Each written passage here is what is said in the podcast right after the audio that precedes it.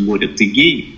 Я уходил от ответа, говорил, ну да, что, ну, то есть как-то я отшучивался. Он говорит, ну нет, ну, Боря, ты же понимаешь, ну, только называй вещи своими именами, спеццентр, потому что, ну, мама, у меня ВИЧ, ну, что это? Он говорит, ну, мне сложно, ты понимаешь, что тебе сложно, но надо называть вещи своими именами. Э, различные вариации названий половых органов, пуффи, дик, знаешь ли ты, что это значит, ну, ничего не знаешь, так научишься, вот учить тебе 20 слов,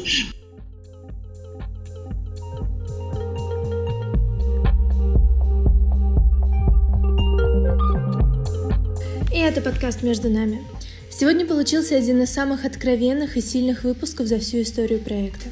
Героем подкаста стал Борис Конаков, прекрасный журналист, художник-акционист, гей и ВИЧ-активист. Я поговорила с Борей о его истории принятия себя, прошлом опыте, активизме и взглядах на современность.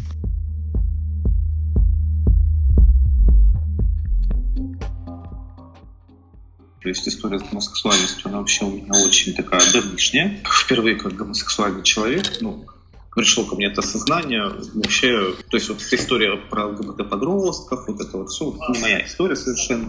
У меня это все осознание наступило лет 18-19, обстоятельств, скажем так, личных. Начало моей осознанной, ну, как сказать, бы сказал, э, гомосексуальной жизни можно считать совершеннолетие 17 лет. А почему полуосознанное, да, потому что, э, конечно же, ни о каком камин речи не шло многие годы. То есть это был, ну, когда мне было там 18-19, это был 2006 год. Вот, и я жил в Тюмени на тот момент, да, тут важно понимать, что я не все время жил в Петербурге, я здесь э, родился в Петербурге, но э, долгое время, опять же, по семейным обстоятельствам я жил в Тюмени. То есть там же я вырос, учился в университете и приехал в Петербург только в 2010 году. Вот, и сразу же пошел в вебкам. Тут какая история, то что, конечно, Тюмень был он и сейчас есть, это город небольшой, ну, относительно небольшой. И тогда Сейчас, конечно, стало немножечко попроще. Я ощущал пространство себя как достаточно гомофобное, э, достаточно агрессивное. Э, не то, чтобы там крайне агрессивное, но пассивно-агрессивно в Тюмени, да? точно. В Тюмени, да? Да, да, в Тюмени это было mm-hmm. еще. Ну и вот я там, когда, то есть все мое вот это вот становление э, меня как гомосексуального человека происходило вот в университетские годы.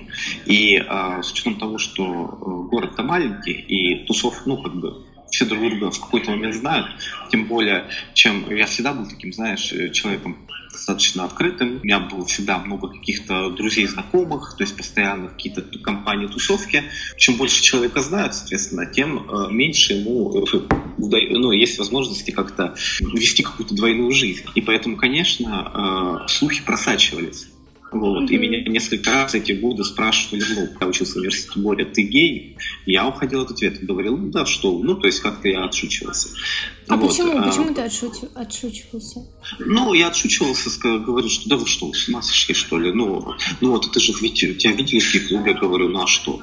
Что геи могут ходить в гей-клуб? Ну, то есть я э, всячески отводил от себя какие-то подозрения, потому что э, вполне справедливо Э, не хотел какой-то травли, и более того, я на тот момент устал очень от травли, потому что я и в школе э, ну, регулярно подвергался травле.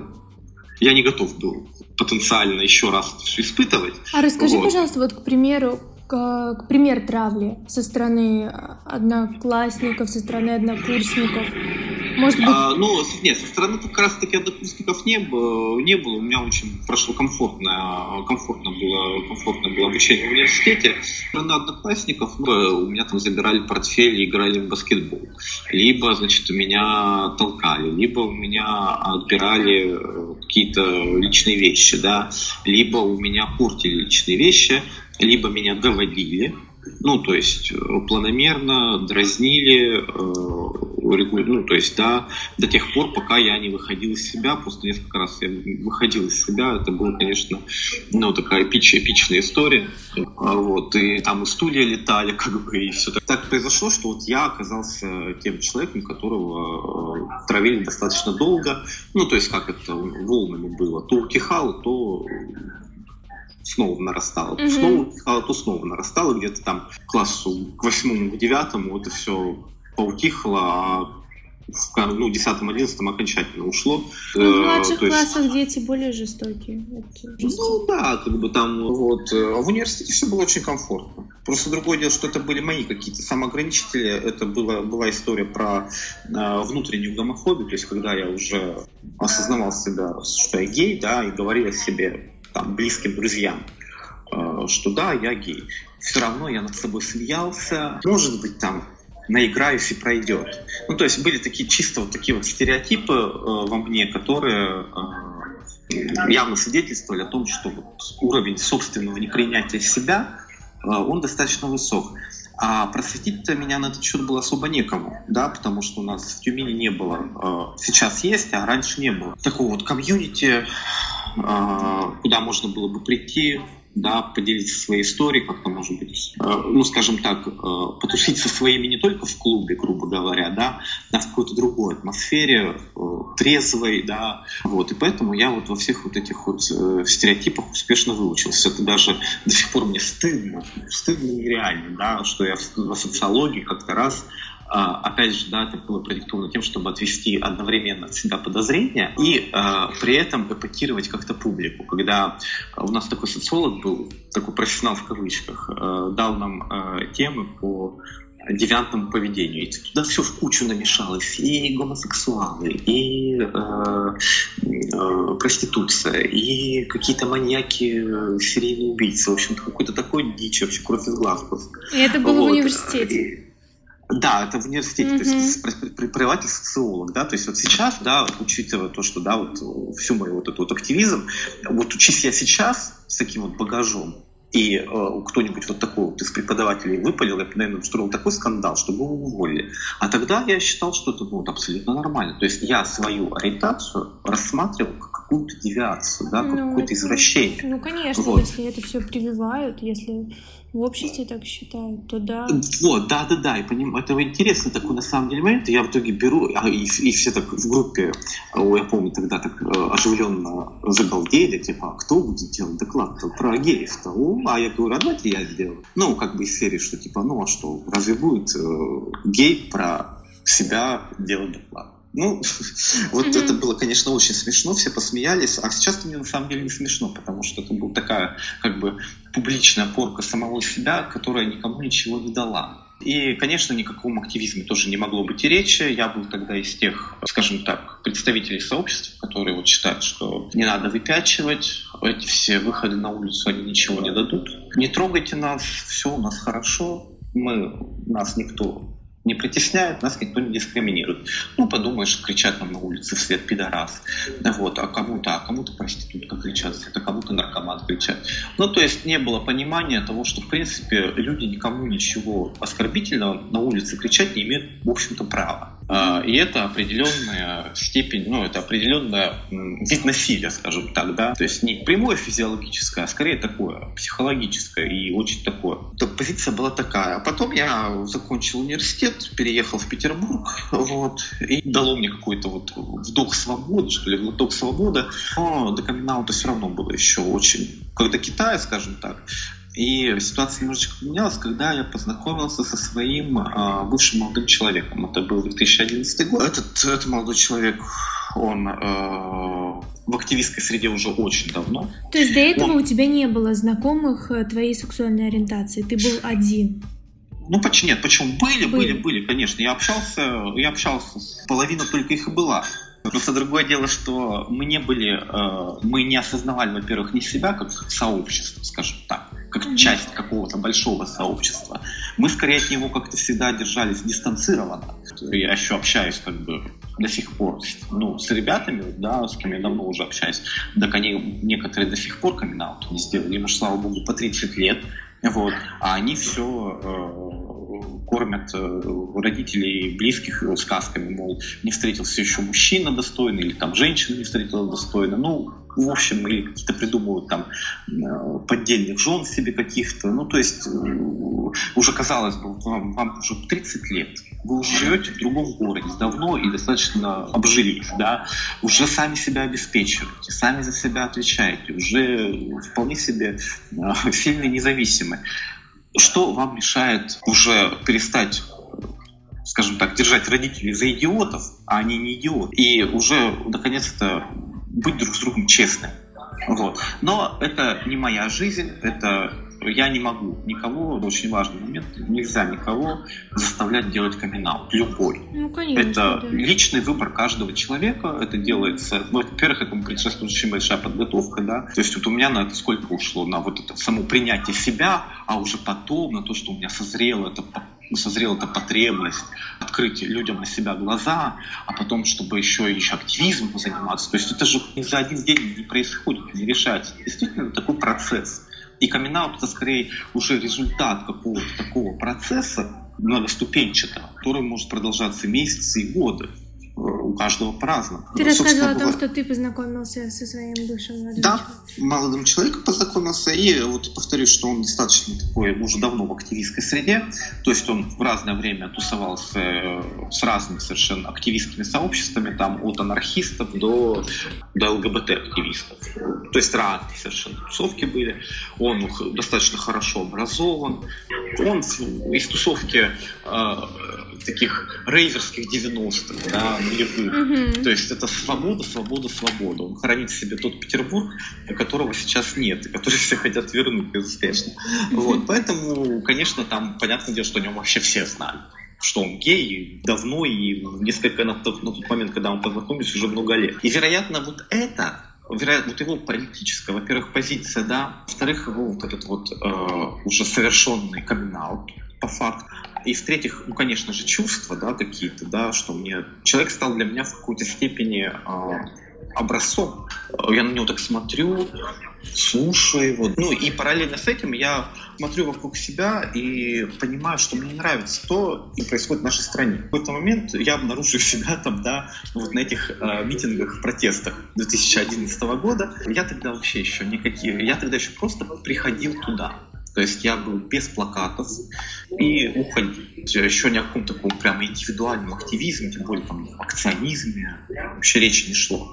Но вот эти вот э, зерна вот, таких, вот это вот сомнения, все ли хорошо у нас происходит, уже они тогда заранились. А потом наступил 2013 год и закон о пропаганде. Тогда окончательно понял, что что-то не то. И, кстати, именно в, этот, именно в этом году я и сделал камин Потому что до этого, там, в 2012 году совершенно случайно об этом узнали на работе, потому что я не удалил переписку со скайпа. На следующий день прихожу, а там мне говорят, ой, Боря, мы прочитали твою переписку. Я говорю, так, ребят, говорю, прочитали переписку, я вас за это не ругаю, я сам прочитал. Ты, ну, ты всем... работал в офисе, правильно? Да, да, да, да, ну как, как ну, что прям совсем в офисе, но да, то есть где я где только не работал. А, это уже да было. Ну, просто у нас так было рабочий скайп был, а я его еще в личных целях использовал. И у нас была посменная работа, то есть люди пришли, обнаружили как бы вот переписку. Я говорю, я, ребята, вас это не ругаю, мы все живые люди, я бы, наверное, сам тоже прочитал эту переписку, но говорю, если вы хотите что-то обсудить, давайте обсуждать не за спиной, а со мной. Давайте Правильно, ну да. Вот меня, кстати, тоже удивила эта ситуация, что они не начали шушукаться сами по себе, а ну, сказали тебе об этом прямо в лицо. А я, нет, они, я думаю, что они пошушукались просто там, да, пока у меня был выходной. Но я просто прекратил эти шушукания очень быстро. У меня не было, говорю, в планах, да, открываться перед вами. Но раз уж так произошло, давайте с этим как-то вот берем и работаем с тем, что есть. То есть ты был ну, вынужден и... тогда признаться, но это не подтолкнуло тебя. Знаешь, я уже, я уже до этого, я уже до этого ВКонтакте постил всякие фоточки, не как, как бы, ну такие, знаешь, двус, двусмысленные, с двойным дном, я бы сказал. Mm-hmm. Уже как-то у меня уже прорывалось это, потому что я действительно очень был увлечен человеком. Мне вот хотелось говорить о том, что вот, вот мы вот, вот тут, знаете ли, вместе. Mm-hmm. вот. Был у меня такой период. Э, и вот это вот все прорывалось, я понимал, что вот, вот это вот мое желание поделиться своей радостью от того, что я ну, нахожусь в отношениях просто с каким-то потрясающим совершенно человеком, оно было сильнее э, какого-то чувства страха э, перед тем, что меня там начнут хейтить в соцсетях, вот, или писать какие-то угрозы. И поэтому вот потихоньку, в большей степени, я сейчас вот понимаю, что в большей степени, видимо, мне всегда просто везло с окружением, как-то люди вокруг меня такие подбирались. Вот. Э, но в целом все, все, все проходило достаточно мягко. Вот. Э, и, собственно, когда уже на какой-то в какой-то момент я понял, вот благодаря всем событиям, что единственный, кто еще не в курсе остается, это моя мама. Хотя я ей постоянно звонил, то есть я понимаю, что мы вот идем с моим э, молодым человеком там в кино. Я ей честно говорю, я иду в кино. Потом понимаю, что нет, это нечестно. Ну, то есть, таким образом, я отрицаю прямо сейчас человека, который сейчас рядом со мной. То есть он же не пустое место. Я с ним иду в кино. Почему я? Я просто говорил маме, я с моим другом таким-то говорю, иди в кино. И в какой-то момент на Фейсбуке как раз таки наша общая подруга выложила ну, пару наших фотографий, таких, там буквально друг друга в щечку целуем и такой коллаж. И я иду, я помню, это вот как раз было пять лет назад, я иду по улице, что-то после работы, мне звонит мама, в общем, суть такова, что э, мне, мне моя тетя, моя тетя э, родная, мне сделала аудит. То есть она тогда была у меня в друзьях в Фейсбуке, она это все увидела, позвонила маме и сказала, что боже, боже, боже, ты бы видела, что там размещают в Фейсбуке Боря, там, значит, там с каким-то мужчиной целуется. Вот. А там можно было, конечно, предположить. Ой, но... там какой-то колокольчик. Все. Да, да, да, уже ушел колокольчик. Вот. Ну, и, в общем, я говорю, ну, а что? А, то есть твоя мама догадывалась? Да, она мне, она мне сказала какую-то интересную, Боря, э, я давно уже понимал, что там вы со своим другом там не просто друзья, но мне и ладно, как бы это ваша личная жизнь, но не выпячивайте на Фейсбуке, не выкладывайте. Я говорю, мама, у нас на Фейсбуке, говорю, прекрасное дружественное окружение. Ни одного комментария, говорю. Ну, в общем, э, мы там проговорили с ней два часа. Вот. То есть все было хорошо, она положительно. Да, да, да, да, все было нормально, все было хорошо. То есть они даже в какой-то момент потом лично познакомились. Угу. То есть не было такого, что там выходи там и прочее, ты мне там больше никто. Нет, такого не было. И у него были, конечно, какие-то там опасения, там из серии, а вот если там мне на работе что-то там скажут, я говорю, если тебе на работе что-то скажут, там просто берешь и даешь мой номер, они мне звонят, и я уже тогда с ними начинаю разговаривать. Собственно, по ВИЧу был самый такой э, коротенький камин Я узнал, что у меня ВИЧ, это был 16 год, июнь. Ну, конечно, там был промежуток э, между двух анализов, такой тест и подтверждающий, да. Тест меня попросил сдать мой, э, ну, мой партнер, э, не тот, с которым, про которого я сейчас рассказывал, другой, соответственно, уже. Мой партнер э, на тот момент э, непродолжительно, скажем так. Э, ну, я сдал, и раз подтвердилось, а всегда, когда первый раз человек плюсует, скажем так, ему его на второй направляют уже более такой подробный, уточняющий, потому что редко, очень крайне редко, но бывает такое, что вот ложноположительный результат. Но это очень редко. Вот надо всегда все перепроверить. Промежуток был там день, а, когда я думал о том, что, ой, может, у меня там ложноположительный. Я такой думаю, боже, ну, конце концов, в этом плане вообще невезучий. Вот если конкурсы репостов, какие-то, я не знаю, с призами подарками, суперприз автомобиля, это вообще все не твое вообще. С чего ты решил, что вдруг тебе повезет, что у тебя там будет ложно положительный тест? С чего ты вообще решил, что ты один такой на миллион? Поржал ты над собой, так знаешь, с грустным смехом. Нет, я прекрасно знал, у меня, конечно, не было столь э, подробных знаний о ВИЧ-инфекции, какие они у меня есть сейчас, но они были выше среднего, я бы сказал, потому что с учетом того, что я наслушался за то время, пока я занимаюсь ВИЧ-активизмом про ВИЧ, про ВИЧ, да, и оценивая свои знания на тот момент, когда мне об этом сказали, я понимаю, что я очень неплохо, знаете ли, был прокачан, да, то есть э, прекрасно знал, что есть лекарства, я прекрасно знал, что люди живут. Другое дело, что я не э, идентифицировал себя, это вот опять же, да, про какую-то, видимо, какие-то остатки там внутренней гомофобии, не идентифицировал себя с э, одной из ключевых групп распространения ВИЧ-инфекции, да, то есть мы сейчас говорим о том, что у нас ВИЧ-инфекция вышла за рамки ключевых групп сексуалов, наркопотребителей, э, секс-работниц, ну, она выйдет, она вышла, но она в этих группах-то она никуда не делась, продолжает распространяться еще больше, чем раньше. Она и вышла-то только благодаря тому, что э, в свое время э, вместо того, чтобы заниматься профилактикой среди ключевых групп, наше государство посчитало, ой, да что, они сами там передохнут между собой. Они передохли. И еще дальше все пошло. Это результаты халатного отношения. Все правительство 90-х годов можно судить за халатность по отношению к ВИЧ-инфекции. Вот, ну так. Грубо говоря, потому что они прозевали все, все прозевали. Угу. Вот. А, а сталкивался ли ты с негативным отношением в этом плане? То есть ты боялся об этом рассказывать окружающим людям? Боялся какой-то их реакции настороженной? Может быть, они... Конечно. У меня было, так понимаешь, что такая история, что вот я говорю, что я считал, что ВИЧом, ВИЧ это про я думаю, я же не колюсь, я же не, э, значит, бомжую, ну, грубо говоря, да, там, не бездомный, скажем так, будем корректно выражаться. Значит, это все не про меня, хоп, и про меня. Вот так вот просто. Раз прокатывал незащищенный секс, там, два прокатил, три прокатил, а вот на четвертый не прокатил. Вот так вот бывает. То есть я это даже воспринял без какой-то там... Я ни в коем случае не испытываю злости к своему партнеру, который, так сказать, наградил меня диагнозом.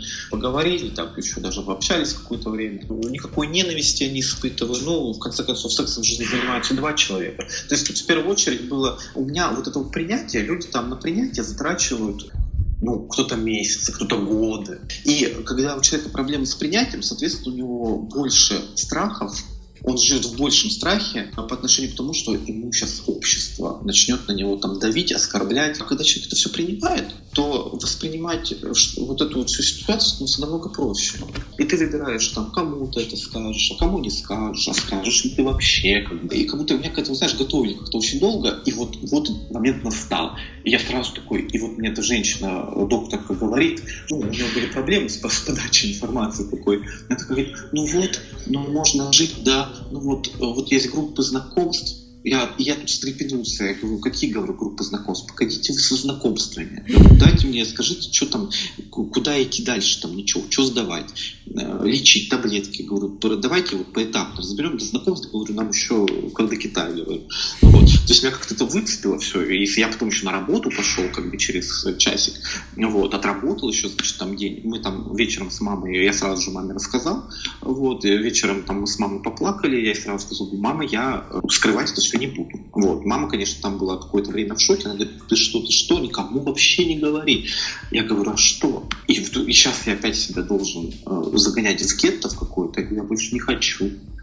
Я уже вполне себе социализировался как э, открытый гомосексуал. Вот общаясь с людьми, я по умолчанию э, предполагаю, что они в курсе, что я гомосексуал ну, как-то я не знаю, у меня, я, я настолько реально социализировался, что когда мне сказали про ВИЧ, и я, я, у меня другого и мысли не было, что типа, нет, я, конечно же, то есть открытым гомосексуалом буду, а как ВИЧ нет, но для меня это все про э, части одного целого.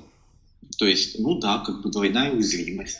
Ну, господи, где одна, там вторая, где вторая, там и третья. Вот. А вообще, вот смотри, компетентность Что? врачей, компетентность врачей на каком уровне? Ну, каком? То есть есть над чем работать, скажем так. Есть над чем работать, но тут надо понимать, что если ты сталкиваешься с некомпетентностью врачей, ты можешь с этим что-то сделать. Вот. А, если захочешь. Потому что, конечно, не у всех есть ресурсы на то, чтобы э, устраивать скандал каким-нибудь там медсестрам в поликлиниках, которые э, выходят, значит, с карточкой в коридор, на, как моему знакомому, и на весь коридор орут. Кто тут с вечом? Проходите без очереди. Ну, это что такое? Тут дело не в некомпетентности даже. Тут дело в том, что человек просто, а, у него полностью понимание вообще о врачебной тайне. Mm-hmm. Вот. То есть это, это, какой-то, это, это такие глубинные проблемы, что тут то, что ты ну, объяснишь ты ей, э, так делать нельзя. Это нарушение закона. Она не прочувствует это. А некоторые люди, они э, привыкли жить вот так, как хабалы, как хамы. И для них это они, они реально не оцифровывают то, что они вообще нарушают закон. В стоматологиях, когда на карточку тебе шлепают отметку красную огромную. Какую? Что, мол, ВИЧ, ну, что, мол, ВИЧ положительный, а они не имеют права этих отметок ставить. Вообще, в принципе. А, и там есть какая-то кодировка, которая там только им может быть знакома, но они вообще не имеют права такие вот яркие, вот эти как розовые треугольники ставить. И я когда лежал вот сам в больнице, меня там, когда меня избили в мае, как раз вот лежал в больнице, я там столкнулся с таким, с такой легкой, лайтовой дискриминацией. Но я э, сразу говорю, что я ругаться не стал, у меня настолько тогда не было сил на все это. А из-за чего тебя избили? Было нападение, вот, э, достаточно были такие э, серьезные травмы. Первый раз с таким столкнулся? Ну, второй, но это не было каким-то там спланированным актом, я думаю. Это было из-за ну, гомофобии? Ну, конечно, они мне свет покричали, как бы, всякого, но, и, конечно, это гомофобия. Потому что когда тебе вслед кричат, ну, мы будем называть вещи своими именами пидор, как бы, конечно, это проявление гомофобии. А ты знал но... этих людей? Я, конечно, не знаю, откуда же я их знаю. Вот. Это, я просто это упомянул к тому, что, да, вот, свой личный опыт столкновения. То есть врачи мне говорят, вот, у вас там вот эта болезнь, вы, мы вот там, мы лечим с этой болезнью. Ребят, я рад за вас, вы обязаны это делать. Вы почему мне это подаете, как будто вы в чем-то здесь уникальны? Вы обязаны это делать, иначе вы понесете дисциплинарную ответственность как минимум, если вы мне откажете в помощи. И я в какой-то момент понимаю, думаю, ну а что, вот я сейчас могу устроить скандал. Сказать, вы, вы называйте вещи своими именами, пожалуйста. В чем тут эту болезнь как бы суете? Но я понимаю, что люди, видимо, а, себя в чем-то убеждают, сами чего-то, может быть, боятся, а на меня свои какие-то комплексы, страхи проецируют.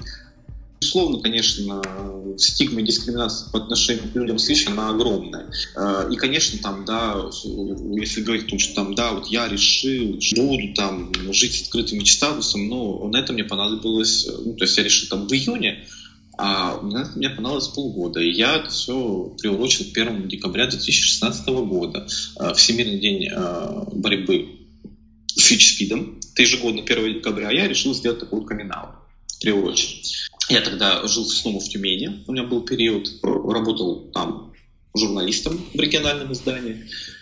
Ну и написал пост в Фейсбуке, и, естественно, с учетом того, что я там работал в медиа, это все, конечно, ну, я рассчитывал на такой резонанс. Mm-hmm. Вот, и резонанс был, я после этого там написал тоже несколько колонок на эту тему. Вообще неплохо получилось, потому что я считаю, что вот такая вот медиа просвещение, да, это тоже активизм. То есть все вот эти посты в Фейсбуке, посты там в СМИ, в колонке, это все тоже элемент активизма, э, элемент просвещения. Вот. Это тоже такая своеобразная акция, только в виде текста, скажем так. И, э, конечно, там, полгода перед тем, как я готовился э, выступить с каким-то широкоформатным камин я тестировал, скажем так, это на моих там рандомно выбранных близких друзьях, там, знакомых, коллегах-активистах. И ни разу не столкнулся гомофобии, там, ВИЧ-фобии, дискриминации. Мне ну, кажется, и... тебе очень везет с окружением, правда. Вот ты говоришь, да, тебе это не вот везет, как бы а я... тебе повезло. Да, да, да, это такая история, что действительно это мой, мой опыт в этом отношении, конечно, он, к сожалению, э, не универсален, потому что и э, родители у всех разные, и друзья, и коллеги у всех разные. Мама, конечно, тоже иногда, ну, мне пришлось пару раз ее помочь прийти в себя, когда она там говорила, а ты вот поедешь сегодня туда по поводу вот этого? Я говорю, в какой-то момент я устал. Я говорю, мам, куда туда? Я не понимаю, о чем ты говоришь. Ну, притворился. То есть говорит, она ну, называла вещи вот, ну, как Да, да, да. Я, я говорю, ну, когда говорит, не в центре, я говорю, в какой центр? В торговый центр, говорю, я там был вчера. Вот. Он говорит, ну нет, ну, Боря, ты же понимаешь, ну, только называй вещи своими именами, спеццентр, потому что, ну, мама, у меня ВИЧ, ну, что это? Он говорит, ну, мне сложно, ты понимаешь, что тебе сложно, но надо называть вещи своими именами, потому что, когда мы называем это, называть вещи своими именами, это первое. Страх уходит, начинает уходить, по крайней мере. Не знаю, мне Вот, да, это, это, нет, это, это первое, что определяет проблему. Вот. И э, это первое, что дает видимость. Иначе это все, можно все что угодно назвать э, широким таким словом. Борь, а расскажи, пожалуйста, еще вот поподробнее про опыт вебкам-модели. Это вот буквально было, как я приехал в 2010 году. Это была студия э, в центре города, в Невском. Как вообще ты туда попал? А, дело в том, что так получилось, что изначальные мои планы, я вообще я хотел работать по специальности, то есть, да, у меня был опыт. Ты журналист, да? Что? Журналист, да? Да, да, да, да, да, да, да, угу. да. Ну, как-то, видимо, у меня было слишком много ожиданий, да, и слишком мало э, research было проведено перед отъездом. В общем, короче говоря, все пошло не так, как э, хотелось бы, как планировалось, почти сразу же. Мы переехали, я приехал не один, с друзьями, и друзья начали на меня так, э, ну, давить. Я сразу же начали практически, Боря, давай на работу, давай на работу, давай на работу, устраивайся, устраивайся, устраивайся. Вот. И одна наша знакомая, змея-искусительница, вовремя так вот все получилось, она говорит, Боря, ты знаешь, что вот есть вот такой вебкам? Я первый раз слышу, вообще не понимаю, о чем ты говоришь. Вот. Ну, и она мне объяснила все. Ну, я говорю, что я подумаю, типа, а где? Так вот, возьми любую, открой работу для вас газету, вот там и найдешь. И действительно, я покупаю газету «Работа для вас», а в 2010 году мы действительно тогда все еще покупали эту газету, смотрели. Да, да, да. А? Да, я помню тоже эту газету. Да, да, да. Вот, и, значит, открываю там и на развороте тут же тебе, пожалуйста, разворот. А, а как называется Точно... объявление? Подожди, там прям такой текст и был? Модель, модель, ну как там, вот я сейчас точно не вспомню, там модель видеочата или там видеомодель. Какие-то, ну, вариации все на тему видео, Понятно. модели, чат, общение. Угу. Вот. Ты приходишь на эту студию, тебе, у тебя там, значит, с тобой собеседование, вот, тебя там предварительно тебе фотосессию делают, говорят, что ага, вот это тебе побрить, вот это вот тоже побрить. Люди э, любят помоложе. Они не любят таких брутальных мальчиков, им нужно помоложе. И мальчики, и девочки. Вот. Э, более, ну, лучше получают, скажем так, стабильнее. По волосатике это уже пикиш.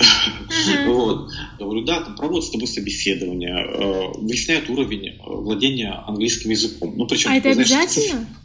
Ну, знаешь, там такой очень специфичный уровень, э, специфичный английский, да, ага. проверяют. То есть э, различные вариации названий половых органов, э, там, пусси, дик, знаешь ли ты, что это значит, ну, ничего не знаешь, так научишься, вот учить тебе 20 слов. Ну, то есть, как бы, там английский, ну, конечно, если ты рассчитываешь на то, что ты там все-таки заработаешь больше с помощью общения, а не с помощью того, что ты будешь там э, демонстрировать там грудь или э, член или задницу или что-то или все вместе или еще что-то с ними при этом делать, только ты искренне веришь в свои коммуникативные навыки, что ты так вот будешь вот общаться с людьми, они тебе будут за это деньги платить, но тогда, конечно, возможно, да, тогда тебе нужен там английский, э, уверенность там пользователь. А как бы, ну, большинству людей, большинству пользователей в первую очередь, они хотят посмотреть на голое тело.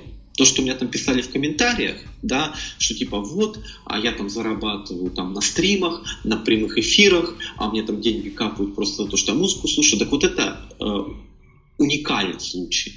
То есть большинство людей, они воспринимают вебкам как э, возможность посмотреть на голое тело, которое будет э, на человека, который будет с этим делом делать все, что угодно, вот, э, потому что у него другого выбора, потому что если он не будет этого делать, он заработает меньше, а если он работает на студии, то, скорее всего, э, там есть конкуренция, и поэтому ну, у тебя другого тоже выхода не остается. А опять же, как бы э, опытные пользователи подобных услуг покупатели, они выбирают чаще всего студийный контент, потому что любительские веб-камеры чаще всего это очень плохо и очень запиксельно, а у студий э, хороших есть ресурсы на то, чтобы сделать качественное изображение, качественную съемку. Но это все было на зарубежного зрителя, правильно?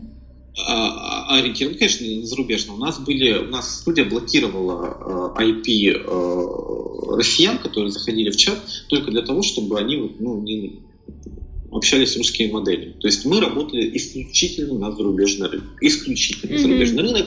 Наиболее платежеспособные это, естественно, там Британия, США, Канада.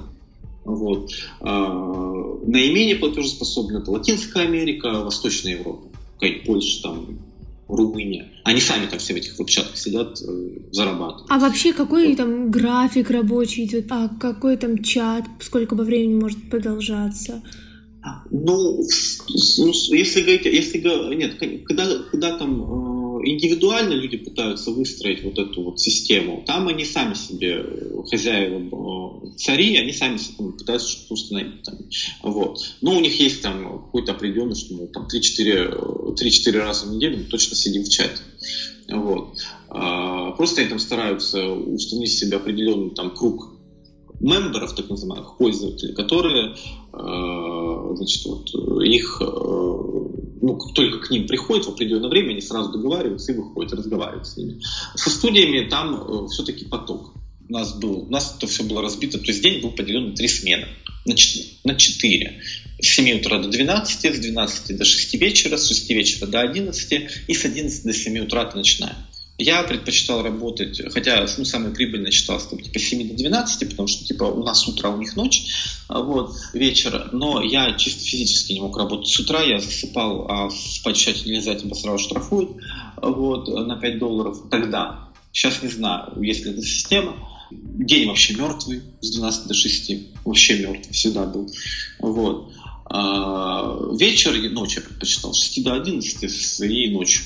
Иногда я брал две смены подряд но это тяжело. Вот. Э, начну работать тоже, я повадился так, что в итоге сбил себе просто весь режим.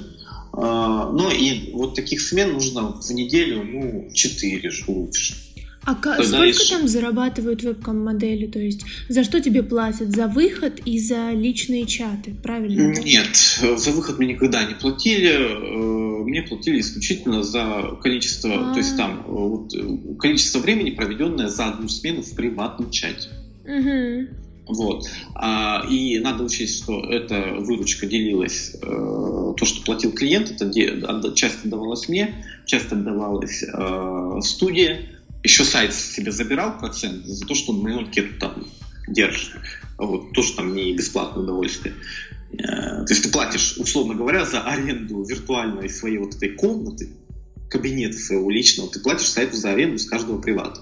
И сколько ну, можно иначе, получить иначе, за один Иначе приват? тебя удаляет просто. А сколько можно получить за один приват?